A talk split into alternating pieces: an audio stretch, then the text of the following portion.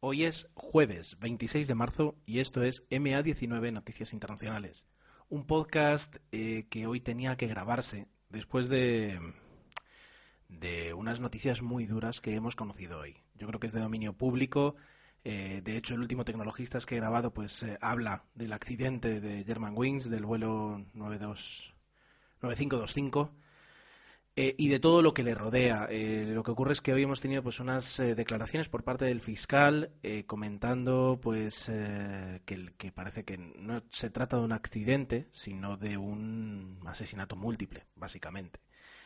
A ver, hay muchas noticias al respecto, hay muchísimo ruido y aunque pues estoy rompiendo la norma de este podcast en cuanto a no comentar noticias eh, que aparezcan en portada en cualquier medio y ahora mismo esta noticia es la que más medios está ocupando, lo único que voy a pedir es eh, prudencia, prudencia, eh, prudencia en la investigación. Es verdad que hay dos investigaciones abiertas. Por una parte, la investigación de las autoridades aeronáuticas francesas, seguramente, la, bueno, seguramente no, la alemana también y la española también estará por el número de víctimas como mínimo. Y esa investigación pues tardaremos meses en saber exactamente lo sucedido. Pero por otra parte hay una investigación uh, judicial eh, que empieza a arrojar primeros frutos y son las declaraciones que hemos podido escuchar o ver o leer o como sea hoy. Y esas eh, declaraciones pues son eh, de momento uh, no son definitivas y, y, tienen que ser tomadas así como no definitivas. No será la primera vez que luego eh, la, las circunstancias cambian y como los, eh, los medios de comunicación tienen muchísima hambre de cualquier titular y este es un titular muy, muy eh, jugoso y muy bueno, impactante, pues eh, podríamos, podríamos ver eso, ya giros y piruetas alrededor de lo que de momento tiene que ser todavía, como han dicho hoy incluso el fiscal, a, una hipótesis a falta de, de, recibir más pruebas. Bien, dicho esto, quería comentar pues dos noticias, como siempre intento hacer aquí en el podcast, y se me ha ocurrido pues eh, buscar noticias de aviación que no estén relacionadas justamente con el accidente. Porque eh, la, aviación comercial, la aeronáutica, es una, es una fuente espectacular de noticias y muchas veces son positivas. Eh, yo tengo la suerte además de trabajar en esta industria y, y, doy fe de que así es. Es decir, doy fe de que suceden muy, muchas cosas muy buenas cada día.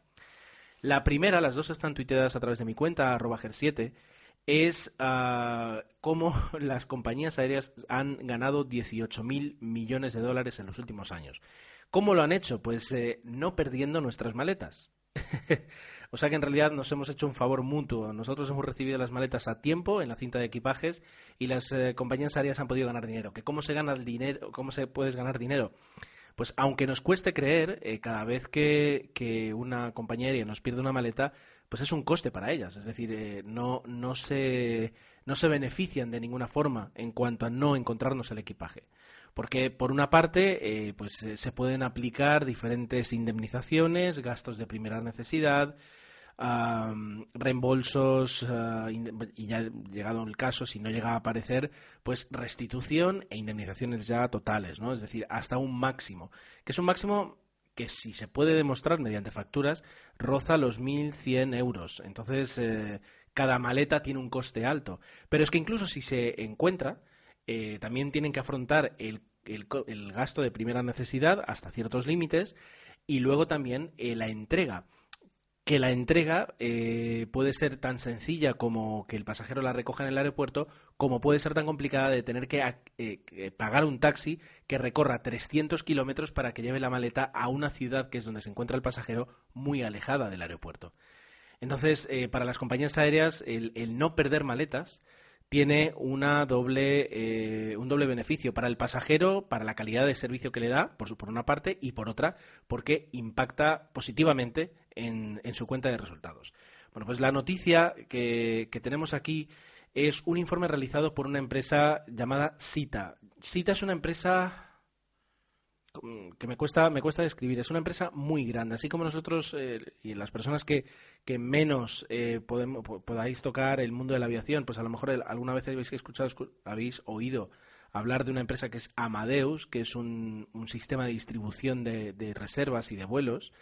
Eh, Sita es incluso más grande, me atrevo a decir, y si no, pues de igual tamaño. Es una empresa dedicada a cualquier tipo de solución tecnológica, telemática, eh, de, transmisión de información y de sistemas dedicada enteramente al mundo de la aviación. Entonces es un gigante que cubre muchísimas patas de las necesidades que tienen las compañías aéreas y que por tanto puede recibir y puede preparar a lo largo de un año eh, informes muy valiosos sobre la evolución de, un comportamiento de las líneas aéreas en cualquiera de las ramas que, esa compañía toca.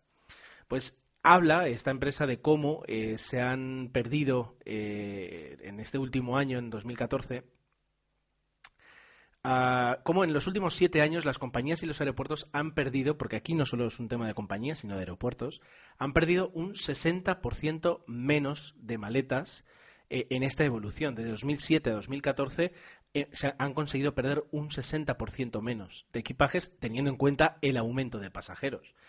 Y que ahora mismo la media mundial de pérdida de equipajes es de un 7,3 por mil, es decir, de un 0,73% de probabilidades de que tú tomes un, vuelo, un avión y cuando llegues no tengas tu maleta eh, que facturaste. Eh, realmente, pues eh, yo creo que es mm, un porcentaje bajo, pero estoy contaminado porque ya digo, trabajo en el sector y para mí eso es bajo. Puede que para otra persona le resulte muy, muy alto. En la noticia podréis ver gráficas de cómo, eh, pues en 2003, por ejemplo, volaban 1.890 millones de pasajeros al año y de cómo, por ejemplo, en 2014 han viajado 3.300 millones. Sin embargo, el número de maletas eh, perdidas en 2003 fue de 24, casi casi 25, porque fue 24,9 millones de maletas perdidas, y en 2014 eh, 24 millones 100 mil maletas. Ya digo, se ha aumentado un, un 30% prácticamente, más de un 30% el, el, el, el número de pasajeros y sin embargo el, número de maletas perdidas no solo se mantiene, sino que ha bajado. Por tanto, eh, bueno, pues yo creo que eh, hemos pasado de un, de un 13,2 por mil a un 7,3 por mil. Es decir, es un aumento, es un descenso muy significativo. ¿Cómo se ha conseguido esto? Pues tecnología, tecnología y tecnología. Es decir, eh, los aeropuertos y las compañías aéreas disponen de mayor tecnología y mejor para despachar los equipajes, para hacer un seguimiento y para eh, ayudar a que las maletas realicen la ruta prevista y en caso de que se pierdan o de que, mejor dicho, de que no lleguen a la primera, pues puedan llegar a la segunda, es decir, que sea más sencilla encontrarlas y redirigirlas. La comunicación entre aeropuertos y compañías a la hora de decir, pues mira, me ha llegado esta maleta y no es mía, la, facilidad que tengas de, de, hacérselo llegar a la compañía aérea responsable y que ella la reclame y que arregle un viaje de regreso de esa maleta, pues también contribuye al éxito. El mismo informe lo que dice es, bueno, pues no, no, no vamos a tranquilizarnos aquí porque si nos quedamos aquí complacidos con esta disminución, pues a la larga tendremos un, un aumento otra vez. Y por tanto se prevé una inversión mayor en eh, tecnología, en este caso incluso mm, pues pidiendo al pasajero, como ya hacen algunas compañías, que se imprima las maletas y que incluso se facture a sí mismo una vez llegado al aeropuerto que deje la maleta en una máquina. ¿Qué ventajas puede tener eso? Pues todavía no sé realmente cuál es la ventaja con respecto a que una persona te facture. Es decir, eh, ¿por qué te debería... Eh, eh, deberías tener más probabilidad de que te llegue tu maleta si te facturas a través de una máquina que si te factura una persona. Eso la verdad es que no lo he conseguido descifrar, pero también podría estar relacionado con el coste y con la reducción de costes y que por tanto dispongas de más presupuesto para aplicar más tecnología. Pero bueno, se vislumbra ya un horizonte donde podremos viajar con una aplicación que nos confirme si la maleta ha sido subida en el avión y donde podamos traquear, es decir, llevar un seguimiento constante de dónde está una maleta que se nos, haya escapado o se le haya escapado a la compañía aérea. Ah, pegatinas con chips RFID, todo eso es tecnología que ya se está desarrollando y que podremos tener. Y eso de alguna forma al final termina añadiendo más presión a, las compañías aéreas que tienen que desarrollar procedimientos más, eh, más eficientes para satisfacer a un pasajero más informado. También es una forma de verlo. Así que esa es la primera, esa es la primera noticia que quería comentar. La segunda es hasta, hasta tierna y no es habitual, por, por mucho que parezca, la, verdad es que pocas veces se escucha y sin embargo así fue. El, eh, el vuelo del 22 de marzo de Qatar Airways desde Miami a Doha ah, tuvo que desviarse al aeropuerto de Gander, en Canadá. ¿Por qué? Eh, pues porque una pasajera dio a luz a un... No sé, la verdad es que no sé si es un niño o una niña. Dio a luz 30 minutos antes de que aterrizara en Gander a un niño, vamos a decir niño por, generalizar, eh, durante el vuelo. Eso es algo pues poco habitual y de hecho así lo expresaba un responsable del aeropuerto de Gander.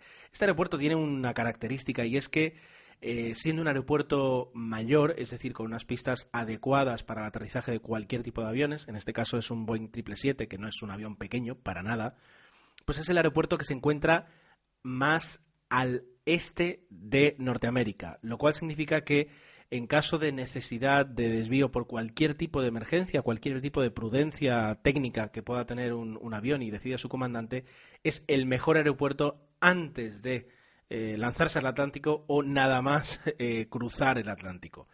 Y sin embargo dice que en 27 años es la primera vez que ve un nacimiento a bordo. Eh, por suerte todo fue bien, los pasajeros pues vieron movimiento de azafatas que movían toallas, movían pues un poquito de, mm, material para facilitar este, este alumbramiento e incluso, pues supongo que se daría la típica voz de eh, solicitud de personal médico, doctores, enfermeros o, personas con experiencia en este tipo de, situaciones. también comenta la noticia que hubo pasajeros que se enfadaron mucho por el hecho de de repente tener que pasar varias horas en un aeropuerto helado en Canadá.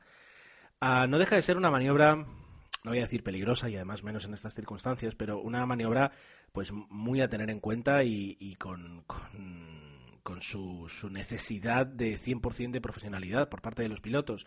Porque cuando realizas un vuelo desde Miami a Doha, lo que menos eh, piensas es que vas a tener que aterrizar en un aeropuerto que no conoces, eh, que se encuentran en, unas situaciones eh, meteorológicas pues bastante extremas, como puede ser nieve en la pista, y ya digo, no es lo mismo un aeropuerto que sabes cómo frena, que has eh, hecho ese trayecto varias veces, cuando eras segundo, cuando has pasado a comandante, a de repente tener que, aterrizar ahí, seguir los libros, cartas de vuelo que nunca habías visto, que nunca habías revisado pensando que las ibas a utilizar, y en ese caso, pues sacar tu profesionalidad y aterrizar el avión.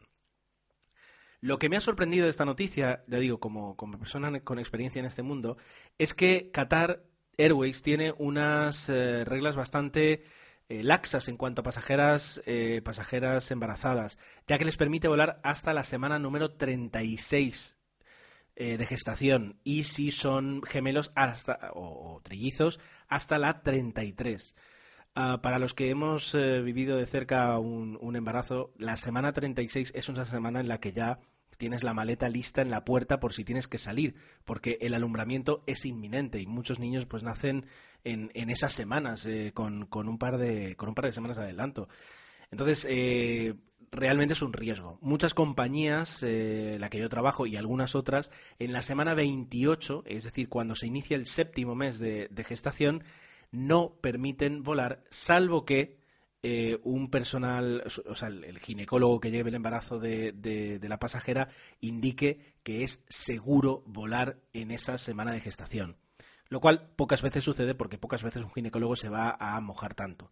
Entonces, eh, es, es, una forma de evitar riesgos. Evitar riesgos para la pasajera porque un avión no es el sitio más idóneo para tener un bebé, sobre todo si hay algún tipo de complicación y necesitas pues eh, personal e instrumental médico y por otra parte incluso para el propio avión, porque, eh, ya digo, puede provocar algún tipo de maniobra inesperada que, aunque se realice dentro de todos los márgenes de seguridad, siempre eh, pues implica no voy a decir un mayor riesgo, pero, pero no implica el mismo nivel de riesgo que lo haría en realizar la ruta tal y como está prevista.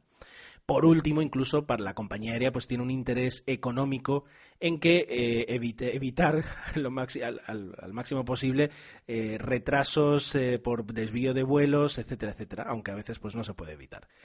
Y esa es un poco la noticia. dos noticias relacionadas con la aviación comercial. Hoy han salido muchísimos miles de vuelos que han aterrizado de forma suave y precisa en, la hora correcta o incluso llegando antes, donde los pasajeros han sentido muy cómodos. Y, esa es la, la, no voy a decir la magia, sino ese es el esfuerzo de millones de profesionales que cada día intentamos conseguir que la experiencia eh, a 11.000 pies y 900 kilómetros por hora se parezca más a estar en el salón de casa y no a un cohete espacial navegando por el espacio, cuando eso parece lo más lógico, ¿no? Dadas, dadas las circunstancias. Y poco más. Espero que os haya gustado este podcast. No he mirado la duración. Ahora es cuando me voy a asustar. 15 minutos. Bueno, como no lo grabo casi cada. Bueno, últimamente no lo grabo mucho, pues merece la pena al menos tener esto. Y poco más. Ya digo, mañana vamos a ver si podemos sacar otro. Si no, sabéis disculparme y aquí estaré lo antes posible. Que tengáis un buen viernes y hasta mañana.